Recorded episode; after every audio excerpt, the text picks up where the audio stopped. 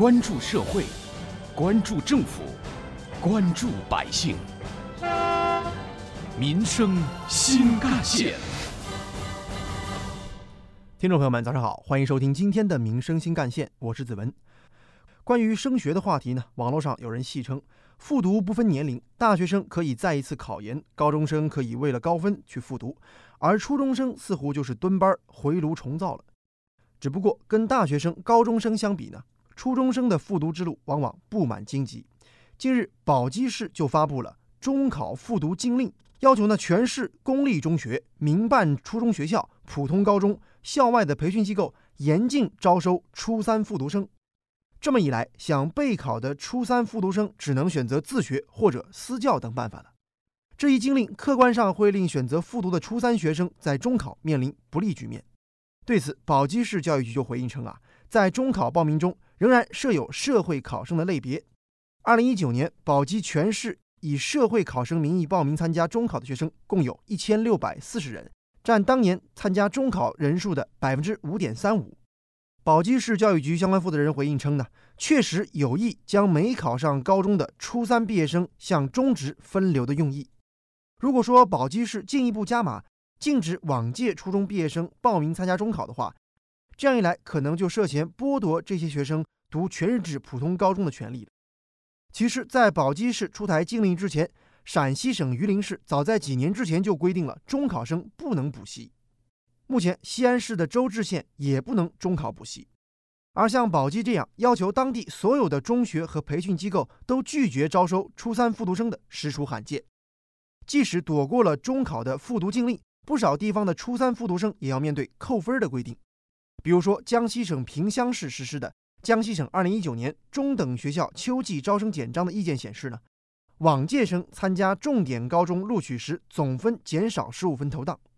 山西省运城市教育局二零一八年继续实行往届生加分制度，普通高中招收往届生时要在应届生录取分数线上提高二十分左右。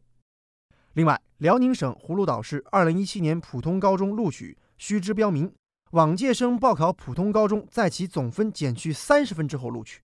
初中生比高中生年龄小，但是压力却一点都不小，承担着更多的心理压力。往往他们会感叹：“我太难了。”有关于中考复读经历的话题，记者呢也随机采访了杭州的几位市民，听听他们都有怎么样的观点吧。这个我肯定不认同，高中生可以复读，初中生复读就要受限制，凭什么呢？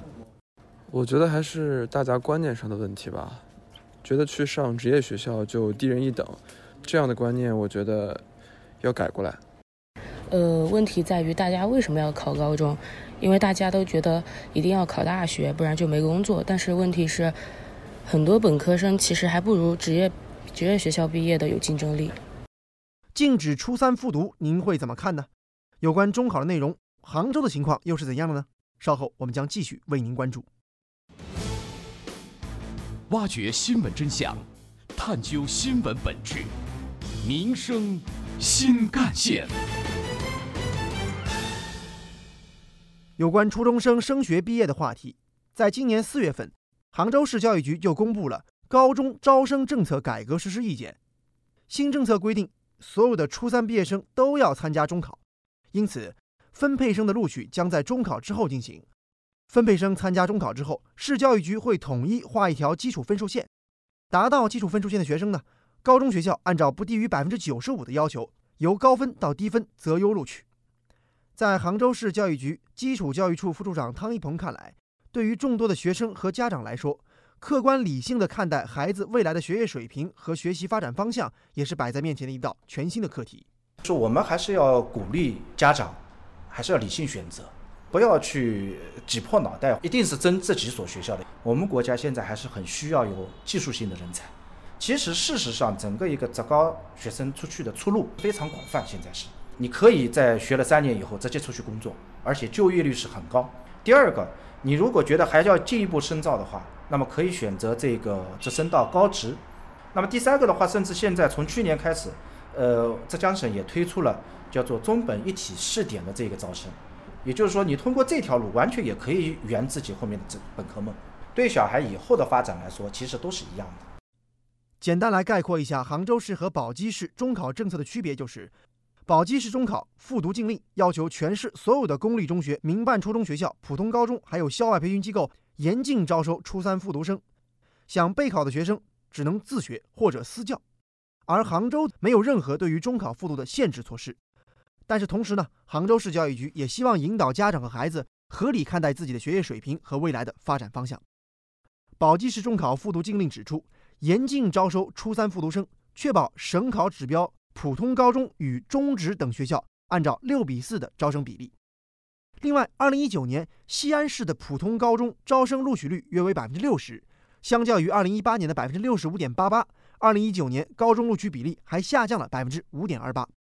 不只是陕西省在严控普通高中的招生录取率，湖北、广西、江苏等地也基本保持六比四的普职比。比如，二零一四年湖北省高中阶段学校招生普职比专项督导方案就要求，按照普职比六比四拟定普通高中和中职招生规划。广西壮族自治区二零一六年首次在招生计划中明确，普通高中与中职等学校按照六比四的招生比例。江苏省则是从二零一八年起逐步提高了普职比，到二零二零年普职比要达到六比四。实际的情况是，如果堵死了初三复读生的路，那么这部分学生就只好被分流到中等职业学校了。有关于我们今天关注的话题，我们来听到的是本台特别评论员、资深记者叶峰老师的观点。陕西省的宝鸡市禁止初中生复读，引起了社会上的广泛争议。从当地教育行政部门的回应来看，是为了让初中毕业以后不能进入普通高中读书的学生呢。直接进入职业学校去读书，这也引起了很多家长的不满。他们认为孩子吃亏了。其实细细想想，你初中三年没有好好学习，再复读一年就一定成吗？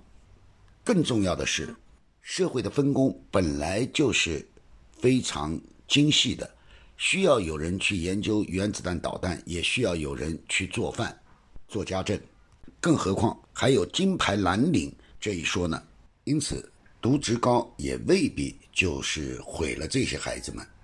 有很多鲜活的事例可以证明，读职高也可以成才。即便你要读大学，也可以通过自学、成人考试等去获得相应的学历，并不是上不了高中就彻底完蛋了。我想从政府的层面来讲，就应该鼓励人们去从事各种工作。让每一个孩子都能够在他自己的人生道路上演绎自己的精彩。而从学校家长的角度来讲，我想能读清华北大的，你别耽误他；读不了的也别歧视，这恐怕才是正确的教育观。正如叶峰老师所说，过去呢，我们一直有一个错误的思维，那就是以为上高中很容易。事实上，我国普通高中的录取率并不高，只有约一半的初中生毕业之后可以顺利上高中。初中生不愿意上中职，往往是因为上高中再考大学的路径更加具有吸引力。更何况，不少家长和孩子的目标是重点高中，因为几分之差与重点中学失之交臂，又愤然复读的并不鲜见。家长会说：“没办法，如果说上这个区排名倒数的高中，三年之后怎么办呢？再拼一年吧。”学生会想：“我想上一所好大学，如果连高中都读不上好学校的话，考大学又从何谈起呢？”因此，社会公众该反思的问题是。学生为什么宁愿选择复读，也不愿意读中职？这还得回到切实提高职业教育的地位和中职办学质量、探索普职融合的高中教育模式上来。教育部职业技术教育中心研究所研究员姜大元就表示，普职比大体相当是国家的政策。如果说一个国家的技术工人没有了，那会是灾难。从1983年提出普职比大体相当，至今已经三十多年过去了。国家中长期教育改革和发展规划纲要提出。今后一个时期，总体保持普通高中和中等职业学校招生规模大体相当。然而，今年以来，我国中职招生规模和比例日益下降，普职比大体相当实际上是难以为继的。根据二零一七年全国教育事业发展统计公报数据，二零一七年中职在校生一千五百九十二万人，占高中阶段教育比例为百分之四十点零一，呈持续下降趋势。强调普职比是希望有更多的孩子上中职，而事实上，愿意上中职学校的孩子还是不够多。教育专家指出，一些其他国家的职业教育只是类别的划分，而我们国家现在的职业教育，各方面都把它当成了是低人一等的教育，职业教育跟普通教育被单一的教育评价体系左右了，使得职业教育的发展客观上形成了畸形、低等、低效的教育，这才是问题的根子。未来各地该怎么样发展公平而有质量的教育，将是任重而道远的事。好，感谢您收听今天的民生新干线，我是子文，下期节目我们再见。